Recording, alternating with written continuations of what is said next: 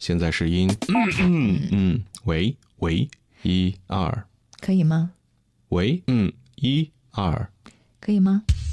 您正在收听您正在收听声音图书馆。声音图书馆，来自难得品味。剑笑江湖，徐克的世界。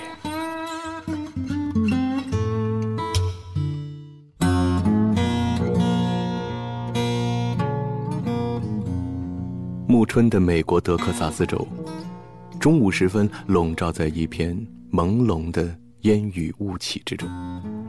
这个位于美国南部的美丽州城，进入1974年春天以来，已经许久没有降雨了。隐藏在浓密雨云中的城市街区上，忽然刮起了一阵猛烈而湿润的大风。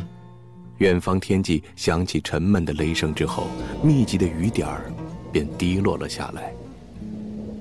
就在德克萨斯州州立大学奥斯汀大学的校园里，春雨雾霭之中已经少有了行人的踪迹。校园中一条通往操场的林荫路上，却聚集着几个年轻的学生，身穿雨衣，围拢在一架正在沙沙转动的摄影机旁，神情严肃地看着取景框里的画面。操纵摄影机的，并不是黄头发白皮肤的美国人。而是一位地道的中国青年，雨水已经打湿了他的头发，顺着额头流下了脸颊，但他全然不知，一边看着取景框，一边推拉镜头，或者是移动摄影机的角度，将雨中的景色不断的摄录在胶片上。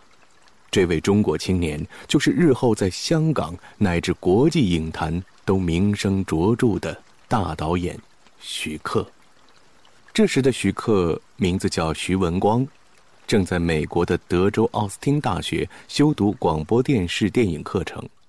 学习之余，出于对影像艺术的热爱，徐文光与几位志同道合的大学同学共同筹集了资金，拍摄了一部反映美籍亚洲人在美国生活状况的纪录片《唐人街的月亮》。纪录片的大部分画面都在唐人街拍摄，以生活在那里的几个亚洲人为拍摄对象。跟踪他们的生活经历，除去对这几个人物的拍摄之外，还需要大量烘托气氛的画面。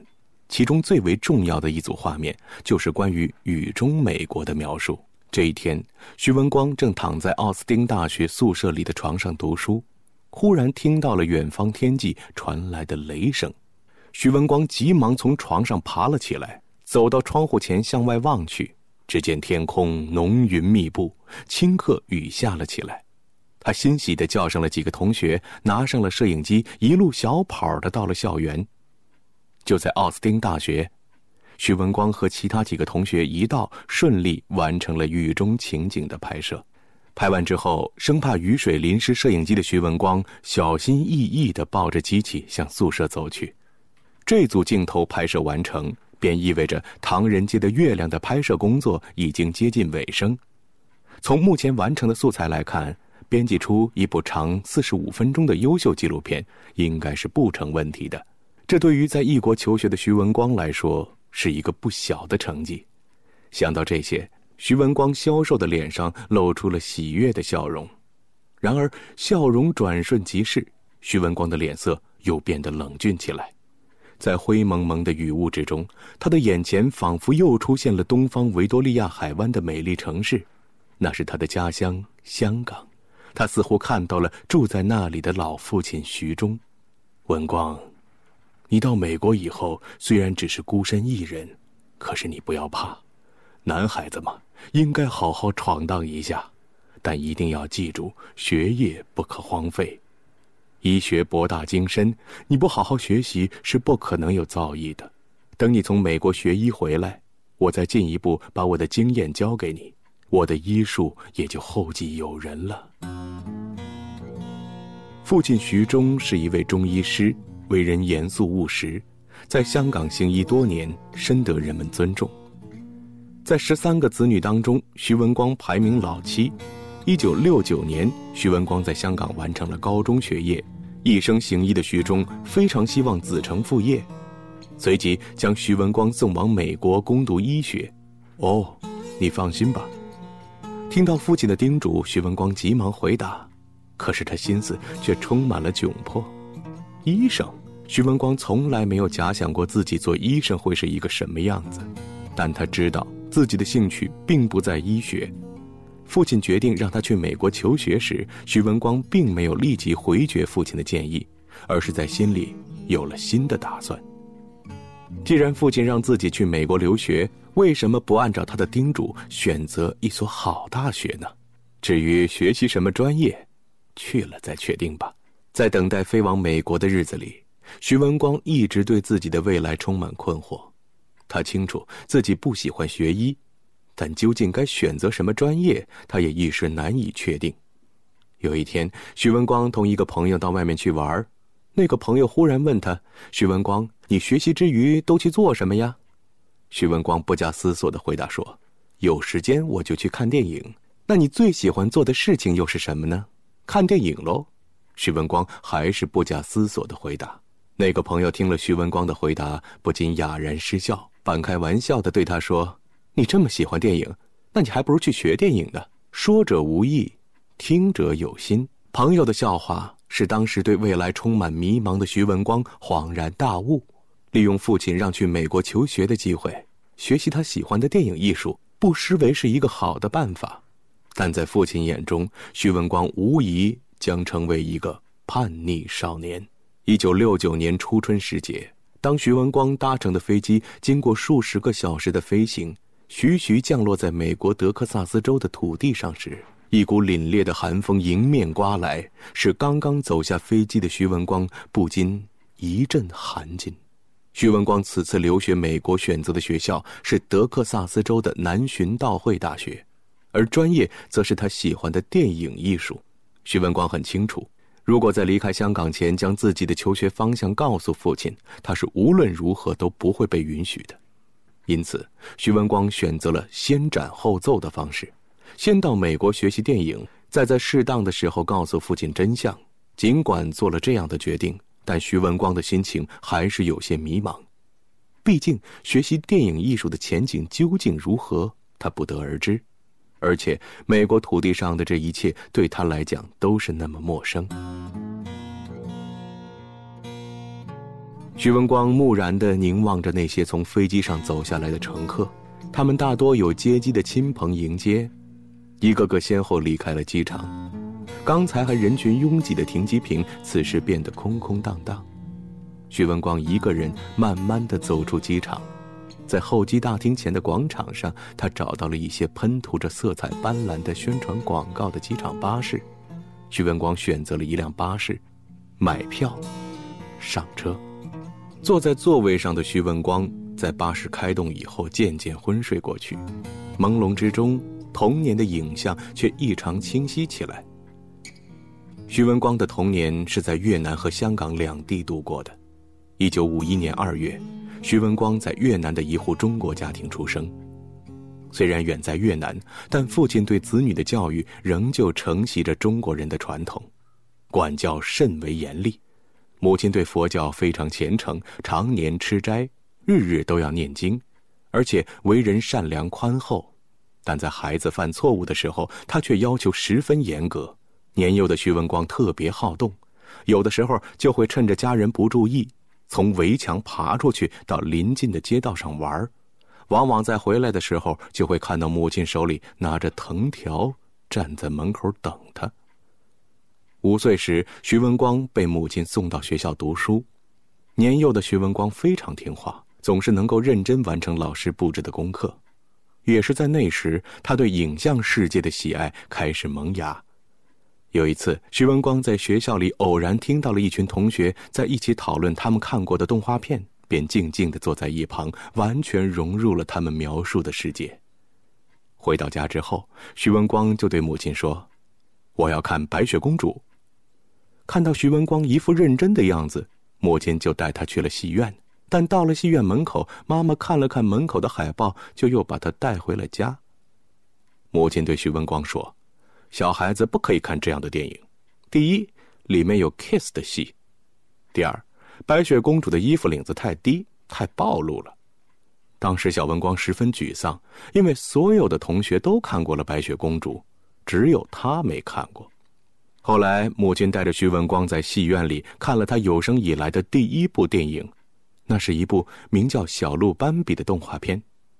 母亲之所以选择这部影片，就是因为它是一个动物题材的电影，对年幼的徐文光不会产生坏的影响。坐在戏院里。徐文光瞪大了圆圆的眼睛，一动不动的盯着银幕上的画面，这让他内心十分震撼。银幕上会动的图画，对于当时只有五岁的徐文光来说，完全是一个新奇的世界，有着巨大的吸引力。一九六四年，十三岁的徐文光正在越南一所中学读书，学校放寒假的时候，徐文光和几个同学第一次尝试拍电影。他们把积攒下来的零用钱准备用作租用摄影机和购买冲洗胶片的费用。就在一切准备就绪的时候，他们的电影拍摄计划却遇到了困难。电影公司不准备把摄影机租给这群才十几岁的孩子。电影公司的担心是正常的，因为一部摄影机的价格不菲。一方面，他们觉得一群孩子要拍电影简直不可思议。另一方面，一旦摄影机被他们不小心摔坏了，以他们的经济实力根本无力赔偿。面对这样的困难，孩子们并没有灰心，而是寻求解决的办法。后来，一个同学的哥哥被他们的执着打动，以他的名义租来了摄影机。电影开机的那天，徐文光和几个同学度过了一生中最难忘的时光。一九六六年。刚刚完成中学学业的徐文光随父母来到香港定居，在那里他一直生活到前往美国求学。机场巴士上的服务员突然打断了徐文光的思绪，徐文光揉了揉惺忪的睡眼，透过车窗看到了一片全新的景象。原来巴士已经到达了城市的街区，徐文光拿起行李走下巴士，不远处就是他将要栖身的象牙塔——南巡道会大学。在南巡道会大学，徐文光对美国的文化、历史、技术等领域的知识有了初步的了解。一年之后，徐文光做出了暂停学业的决定。他想利用一些时间来环游美国，以便对美国有一个感官上的认识。从1970年夏天开始，徐文光踏上了环游美国的征程。朝雾弥漫，徐文光乘坐的巴士迎着初夏的朝阳和熏风，沿着旧金山。蒙哥马利街向前疾驶，不久便上了一条高速公路，奔向了繁华的闹市。徐文光透过车窗仔细打量着玻璃窗之外的世界，这是一座被人称为西部华尔街的滨海山城，绮丽而雄浑的街景令人神往。徐文光不禁自言自语：“真是太美了，旧金山，难道这里曾经有一座金山吗？”这座城市原来的名字根本就不叫旧金山，美国人称它叫圣弗兰西斯科，也就是三藩市。其实，旧金山的名字并不是美国人取的，而是很多华侨给这座城市的命名。坐在徐文光身边的恰巧也是一位中国人，听到徐文光的自言自语，看了他一眼，然后主动的解释起他的疑问来。徐文光微笑着对身旁的中国人示意，又问他说。既然是华侨取的名字，怎么会被美国人认可了呢？那位中国人听了之后，饶有兴趣的继续说道：“你或许不知道，旧金山是美国西海岸的终点，又是东半球移民大量涌入美国的一个门户，所以很久以前这里居住的美国人并不多。除去一些来自欧洲等地的侨民之外，旧金山居住的大多是亚洲人。”而在这些亚洲人中间，中国人的比重又是最大的，所以华侨称圣弗朗西斯科为旧金山，自然能够得到美国人的认可。哦，原来有这样的渊源。徐文光听到对方讲述旧金山的典故时，不禁的不断点头，然后发出了一阵感慨。此时，徐文光乘坐的巴士正驶过巍巍高耸的旧金山大桥，正值早晨交通高峰的时期。多如牛毛的汽车已经将宽阔的桥面拥得水泄不通，这却是徐文光有了仔细欣赏旧金山大桥风光的时间。这座1937年建造的大桥，恰恰是旧金山的一个象征。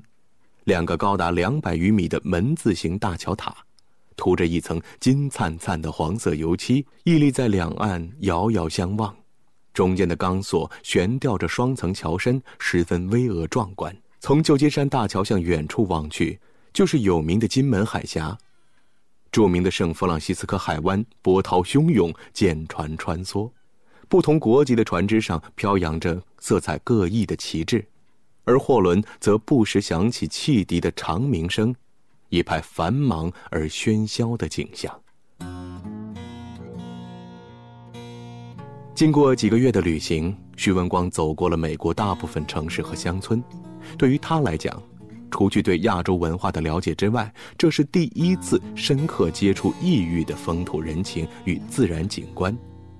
对比之后，徐文光才理解了很多人所说的中西文化的差异，这在城市的每个细节都不难体现。正是有了这些了解，徐文光才不时萌发一些充满激情的想法。